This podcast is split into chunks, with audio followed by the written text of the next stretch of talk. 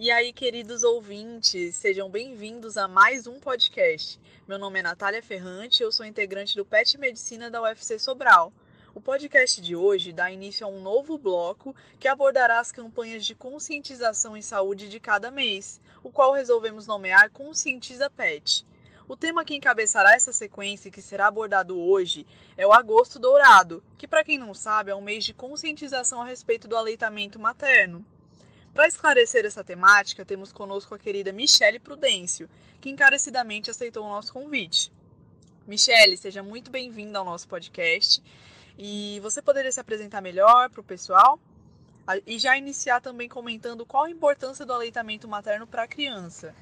Meu nome é Michele Prudêncio, eu sou enfermeira obstetra, eu sou mestranda em saúde da mulher e da criança pela Universidade Federal do Ceará. Queria aqui agradecer primeiramente ao convite de estar contribuindo né, nesse curso. E desde já acredito que todos nós podemos sim contribuir com a, com a alimentação e, de certa forma, melhorando o mundo, né, um pouquinho o mundo. Então, os benefícios do leitamento materno para o bebê são inúmeros. A gente poderia aqui citar uma lista né, muito grande, até pesquisas.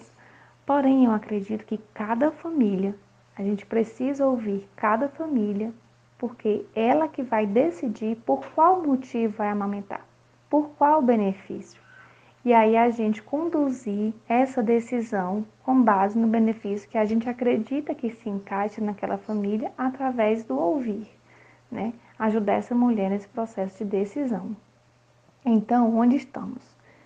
É, a gente tem no Brasil, em média, a taxa é, de 41% de aleitamento materno, isso é razoável, né? O que seria ideal seria em torno de 50% a 89% e excelente acima dos 90%. Com aleitamento materno, a gente poderia reduzir, evitar 800 mil mortes de crianças menores de 5 anos, poderíamos evitar 20 mil mortes por câncer de mama em mulheres. Poderíamos também reduzir a chance de 14 vezes da criança morrer por diarreia. Mais de 60% reduzir os internamentos por pneumonia. Reduzir em média de 40% o risco de a criança ter otite média aguda em menos de 2 anos. Reduzir em 13% a obesidade, diabetes tipo 2 na, na idade adulta.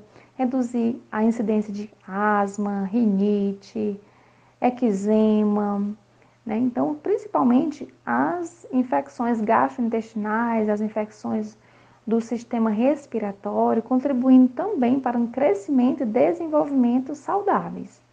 Então, acredito que a gente tem aí bons motivos já, né, bons benefícios para decidir amamentar uma criança. Mas a gente ainda tem a, o desenvolvimento neurológico da criança, psicológico dessa criança, a formação do vínculo, a redução da violência doméstica, né, o coeficiente de inteligência mais alto em crianças amamentadas exclusivamente. E é, eu vejo aí também o importante papel da alimentação na redução dos problemas de oclusão. Né? Em média, 70% de problemas de oclusão é, poderiam ser evitados com aleitamento materno.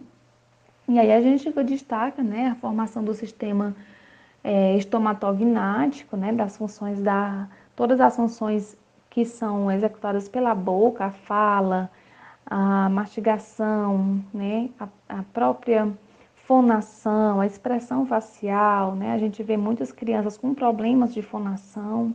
O bebê, ele nasce com a retração natural da mandíbula, com a elevação da laringe, é, a língua ocupa quase toda a cavidade né, da boca. E aí isso vai sendo desenvolvido com a amamentação, né, os músculos. E o que, que a gente vê? É crianças que não amamentadas têm problemas ortodônticos, têm problemas de motricidade, é, têm distúrbios miofuncionais, desenvolvem hábitos, hábitos orais deletérios. Então acredito que aí a gente tem também bons motivos de decidir amamentar. É, o leite materno, a gente já comprovou que ele tem mais de 240 macronutrientes. E a gente poderia falar dos carboidratos, né? Da lactose, que é um disacarídeo.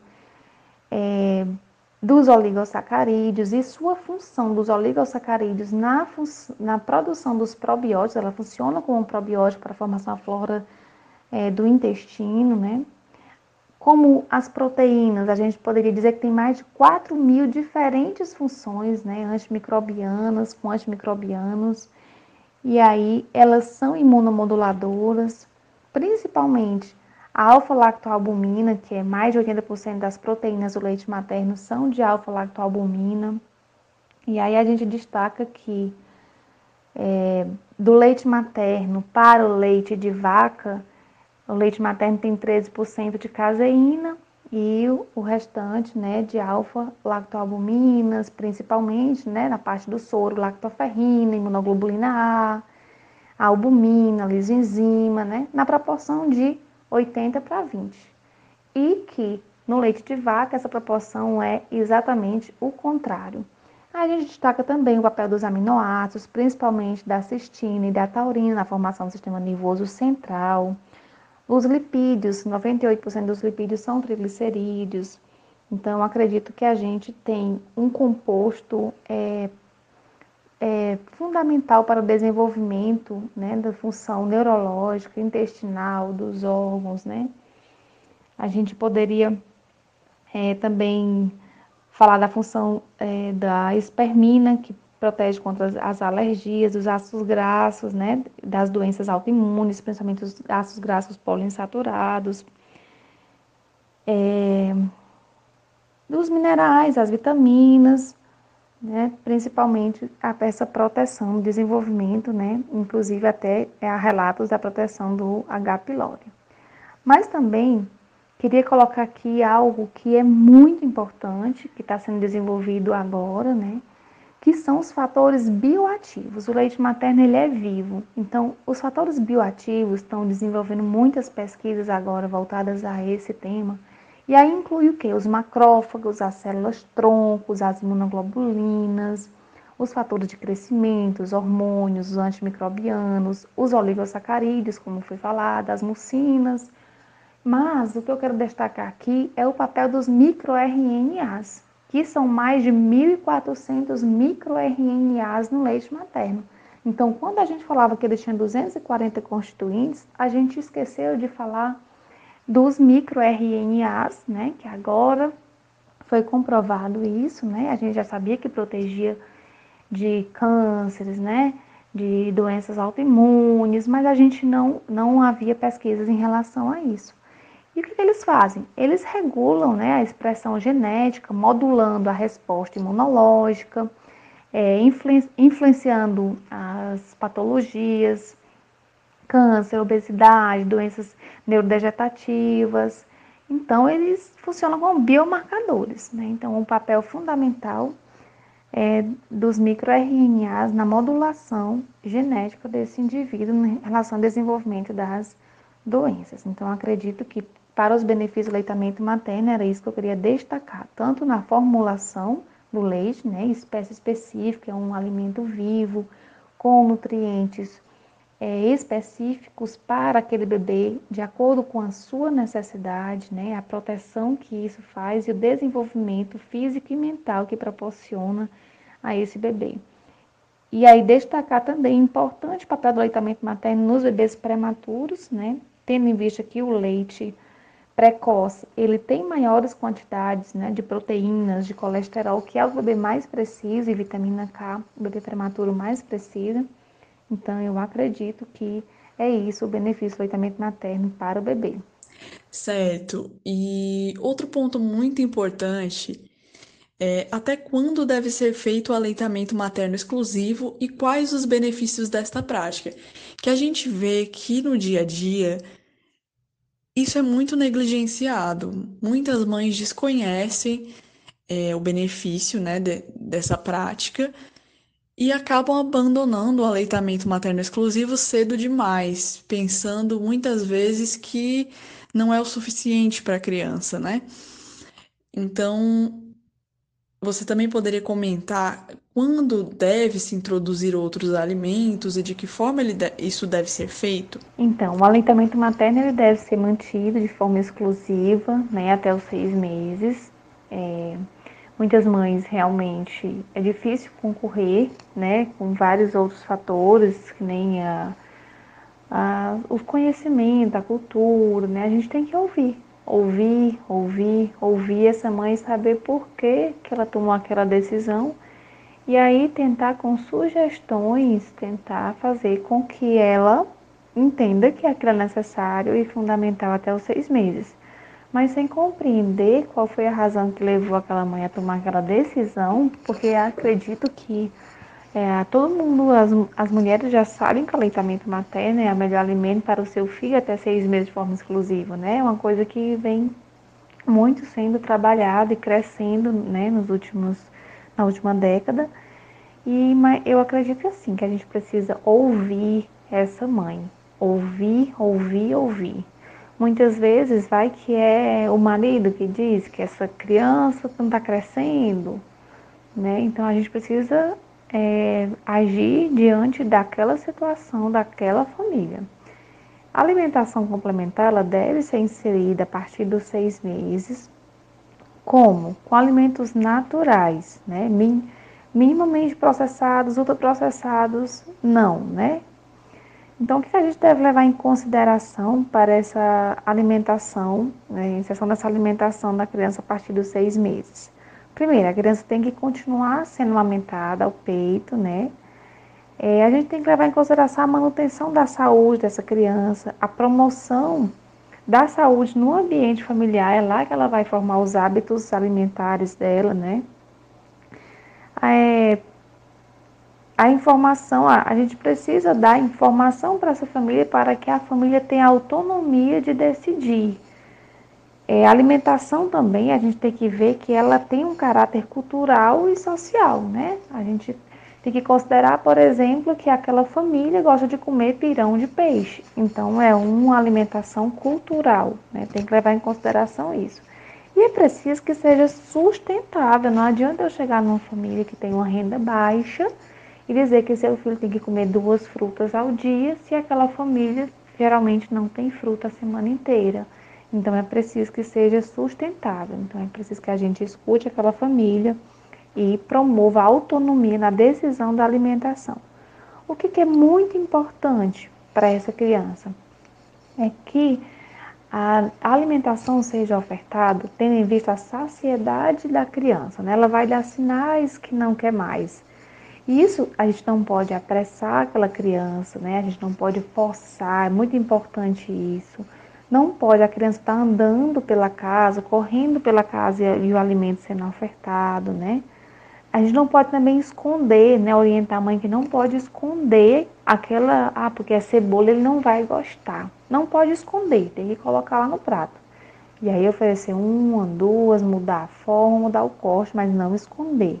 Não, não pode também oferecer recompensa. Ah, come que você vai ganhar tal coisa. Isso não pode focar a atenção da criança na alimentação, né? Por exemplo, não dar a comida da criança com a televisão ou o celular ligado, né?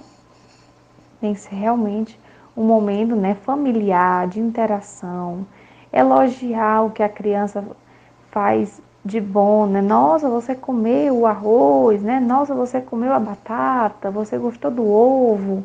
Então, o elogio para a criança é muito importante.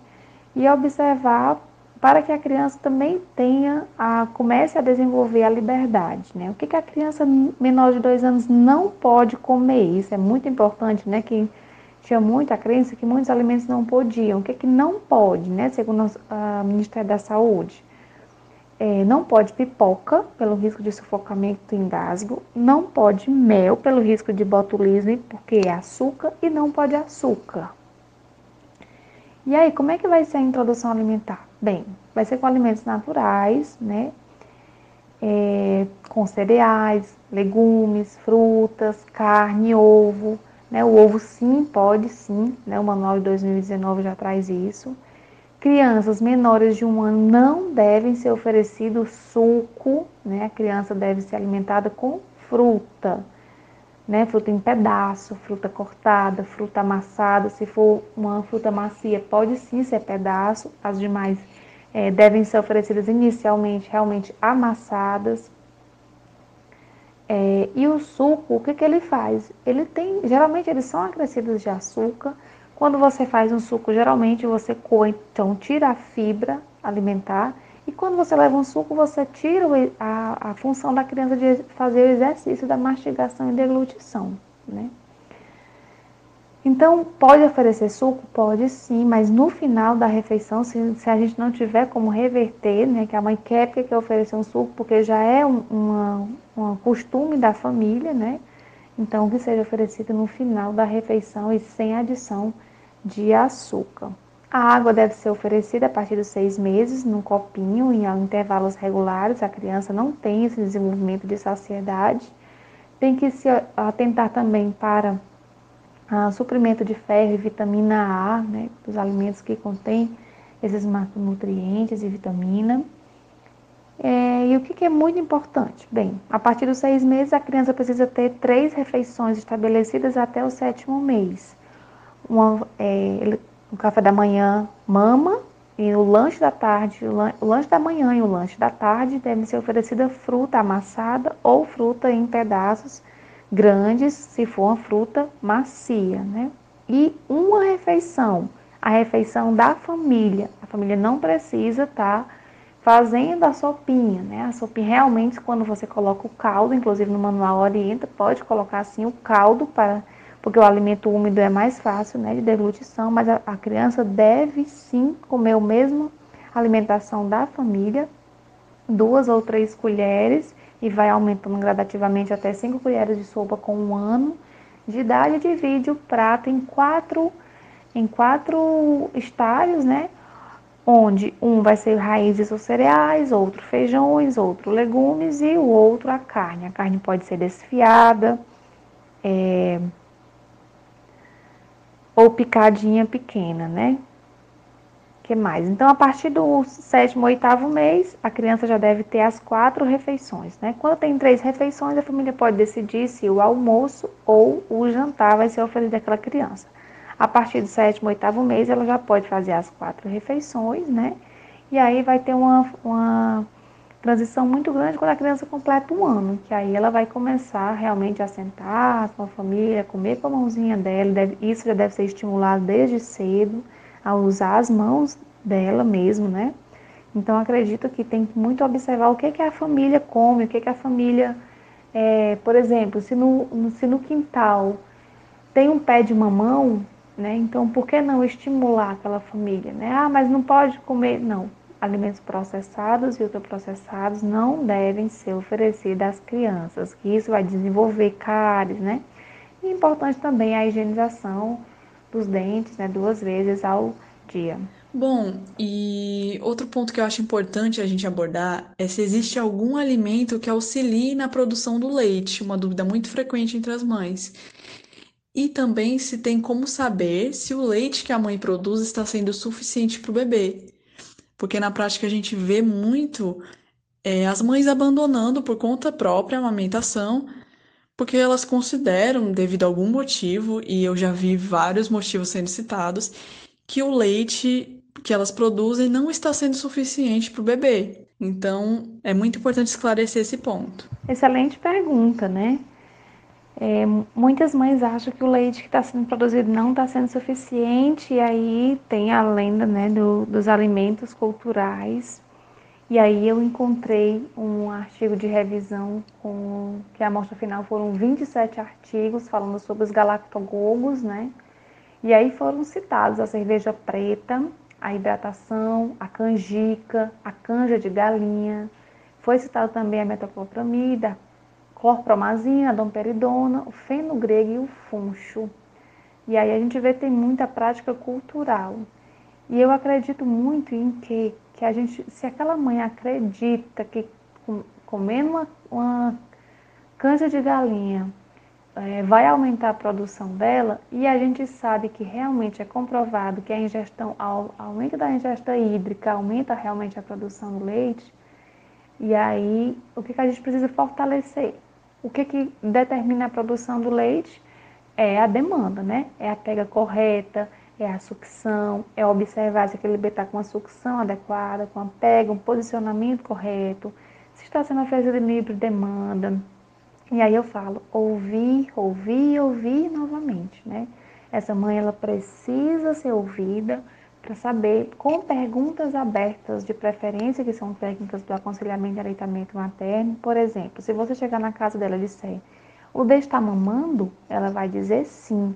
Se você disser como o bebê está sendo alimentado ou como você está alimentando seu bebê, aí você vai fazer com que ela fale muito mais e descobrir a origem por que, não está produzindo.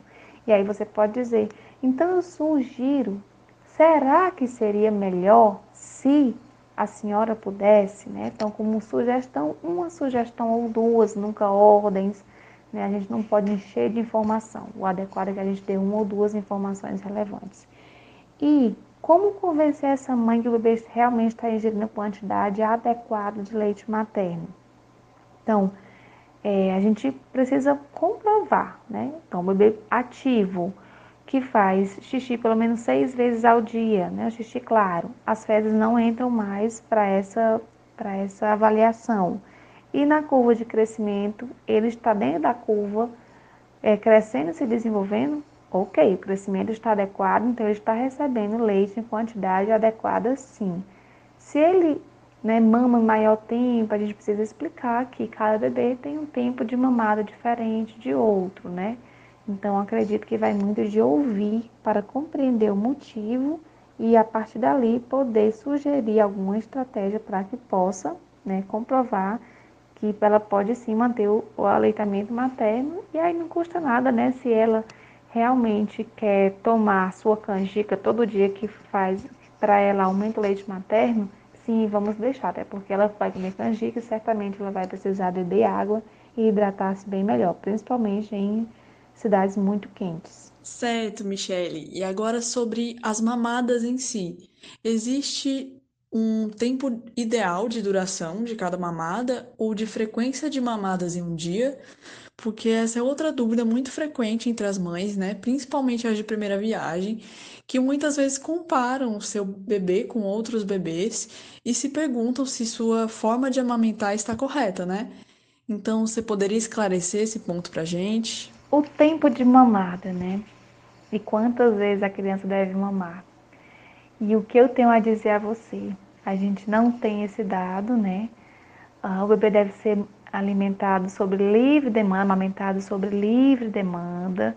Livre demanda é quantas vezes ele quiser, por quanto tempo ele quiser. Então, realmente, essa é uma dúvida frequente, mas o tempo de mamada é, realmente vai variar de uma criança para outra, né, da sociedade. Então, é, são vários fatores envolvidos nisso.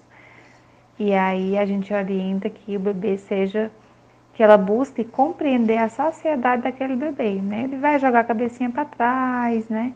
Mas o bebê precisa ter essa livre é, livre demanda. Bom, e agora com relação às mães que por algum motivo não podem amamentar seus filhos, quais as opções, Michele, elas têm disponíveis para a nutrição da criança?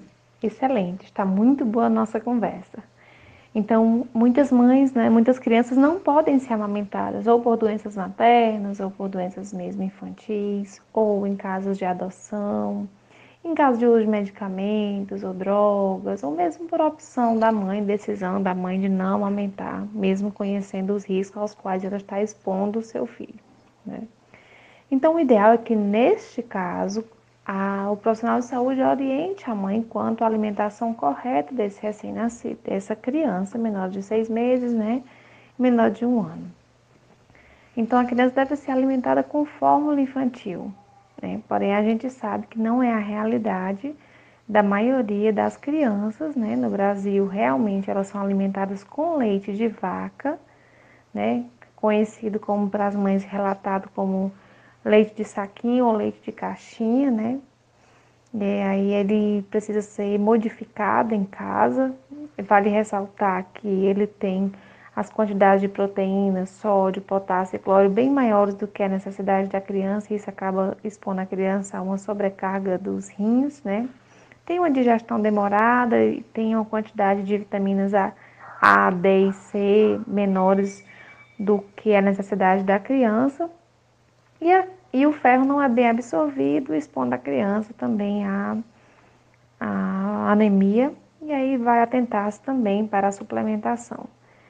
Então, esse leite de vaca, se for a fórmula, deve, ser, é, deve atentar-se para os cuidados de higiene, de lavagem das mãos, de usar água fervida por pelo menos 5 minutos, mesmo que seja água mineral, é, que os, o, os instrumentos que vão ser utilizados no preparo, que eles sejam também fervidos ou que eles fiquem em popoeira por uma hora e deixem secar embocado em pano limpo e sejam guardados em, em depósito tampado, né, sem exposição a moscas. Não pode ser, essa água não pode ser aquecida em microondas e também essa criança não pode receber, esse leite não pode ser diluído enquanto a água estiver fervendo. Então é importante também ressaltar que o que, como é que deve ser a alimentação dessa criança. Né? Esse leite é diluído é duas partes de leite de vaca para uma parte de água. Né? Se for leite em pó, prepara é, da mesma forma, depois coloca é, um terço de água, né? duas partes de leite para uma parte de água. A partir dos quatro meses não é mais necessário essa diluição. É importante atentar-se também para os compostos lácteos, né? Quando a criança usa fórmula, só fazer conforme a diluição da fórmula, mas tem algumas embalagens que são compostos lácteos e não fórmulas infantis. Esse não deve participar da alimentação da criança.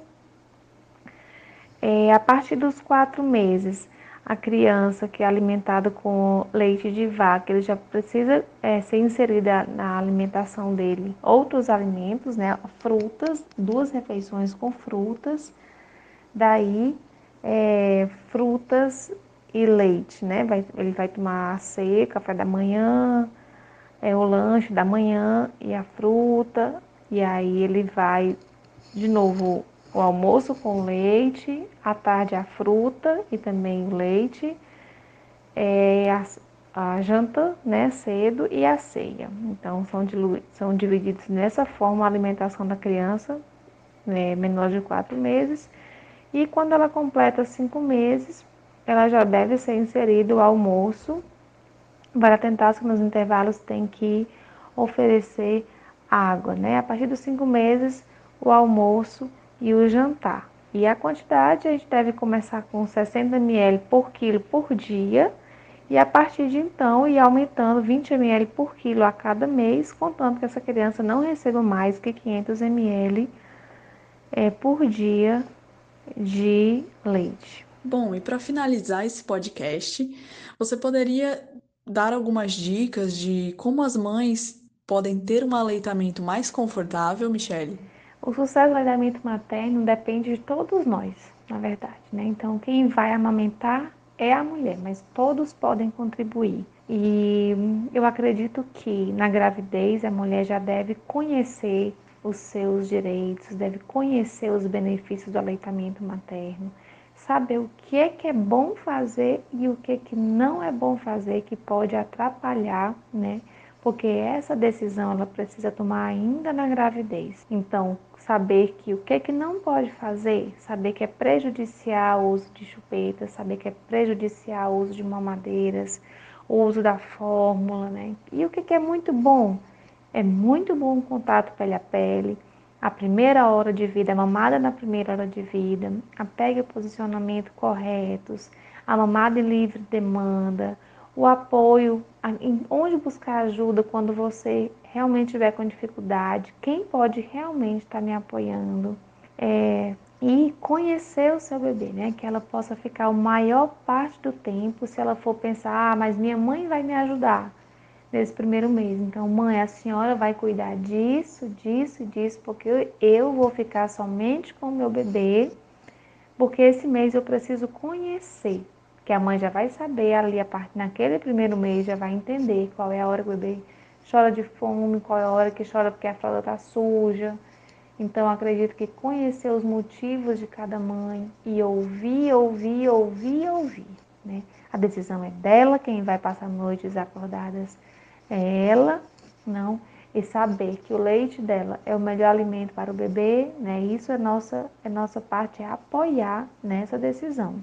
Então, eu confio muito no livre demanda, no contato pele a pele, é, no estar junto sempre, a mãe e o bebê, nessa mamada na primeira hora de vida e em fugir de algo que possa atrapalhar, fugir de chupeiras, de mamadeiras, de fórmulas, fugir daquelas pessoas que não te elogiam e só acham que tá, você está fazendo tudo errado e chegar perto das pessoas que realmente te apoiam, que tragam um copo d'água para ti, que varra a casa para você ficar com seu neném, né? Dessas pessoas que te dão sugestões e não ordem, dessas pessoas que te agradam, que te escutam.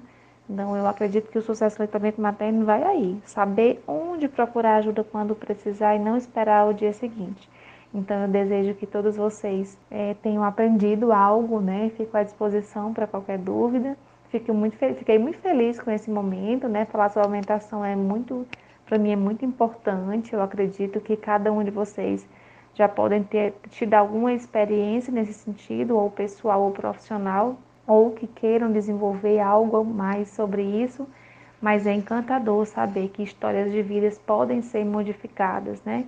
Famílias não precisam ser violentadas, pessoas não precisam ser obesas, não precisam ser diabéticos, crianças não precisam né, ter câncer, que não precisam morrer de pneumonia, de diarreia, que as famílias não precisam se sobrecarregar com gastos desnecessários em aleitamento materno, é, é, com compra de fórmulas. A gente sabe que uma criança ela gasta um terço do salário mínimo apenas com leite, né?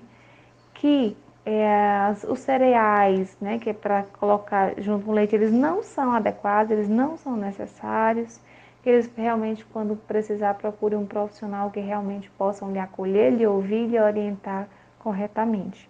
Então, muito obrigada e fico à disposição. Bom, pessoal, e por aqui a gente se despede finalizando mais um podcast. Espero que ele tenha servido para esclarecer dúvidas e também para deixar claro quão importante é o aleitamento materno, um ato simples, mas muito significativo e que traz benefícios tanto para a criança quanto para a mãe.